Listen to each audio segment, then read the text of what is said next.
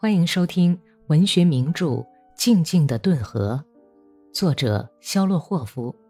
演播左一宁。第一百四十集，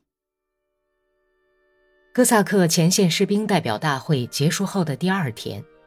顿河第十哥萨克团遵照卡列金的命令，开到卡明斯克镇，目的是要逮捕全体参加大会的人。和解除那些最革命化的哥萨克部队的武装。这时候，车站上正在开群众大会，人山人海，哥萨克们群情激愤，发言人的话引起了各种不同的反应。革命军事委员会主席布乔尔科夫走上讲台，说道：“各位父老兄弟们，我没有参加任何党派，我不是布尔什维克。”我唯一的奋斗目标就是达到正义、幸福和全体劳动人民的兄弟般的团结，再也没有任何压迫，再也没有富农、资产阶级和财主，大家都能自由自在的、无拘无束的过日子。布尔什维克将要达到这个目标，而且正在为实现这个目标进行斗争。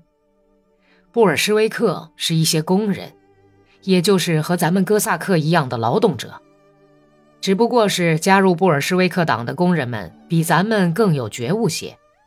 旧政权使咱们愚昧无知，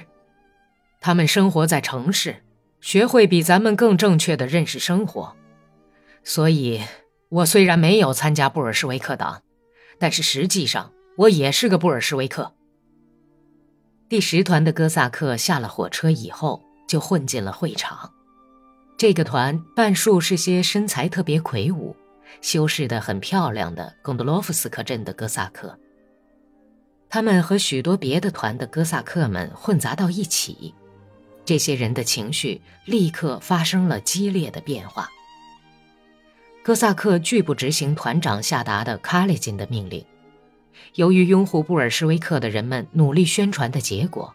使他们中间发生了分化。可是这时候。卡明斯克却是一片毗邻前线的城镇特有的那种混乱，一些匆忙地拼凑起来的哥萨克部队被派去占领和加强那些已经占领的车站的防务。兵车频繁地向兹维列沃、里哈亚方面驶去。有些部队在改选指挥人员，许多不愿再打仗的哥萨克悄悄地离开了卡明斯克。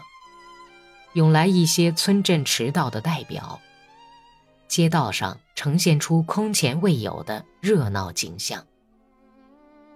一月十三日，白军顿河政府的谈判代表团来到了卡明斯克。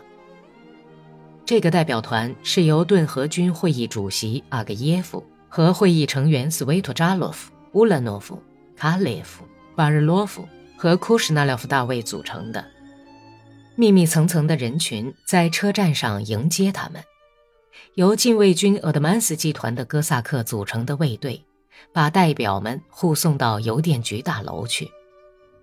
革命军事委员会的委员们和白军政府代表团的会议连续开了一夜。革命军事委员会共有十七个人参加会议。布乔尔科夫首先严厉驳斥了阿格耶夫的发言。因为阿格耶夫指责革命军事委员会背叛了顿河，并与布尔什维克勾搭在一起。在他发言之后，克里沃什雷科夫和拉古金也都发了言。库什纳廖夫大卫的发言多次被聚集在走廊里的哥萨克的喊叫声打断。一个机枪手代表革命的哥萨克们，要求把代表团逮捕。会议没有任何结果，已经深夜两点了。这时已经可以清楚地看出，根本不可能达到任何协议。于是就通过了顿河哥萨克军会议成员卡列夫的提议，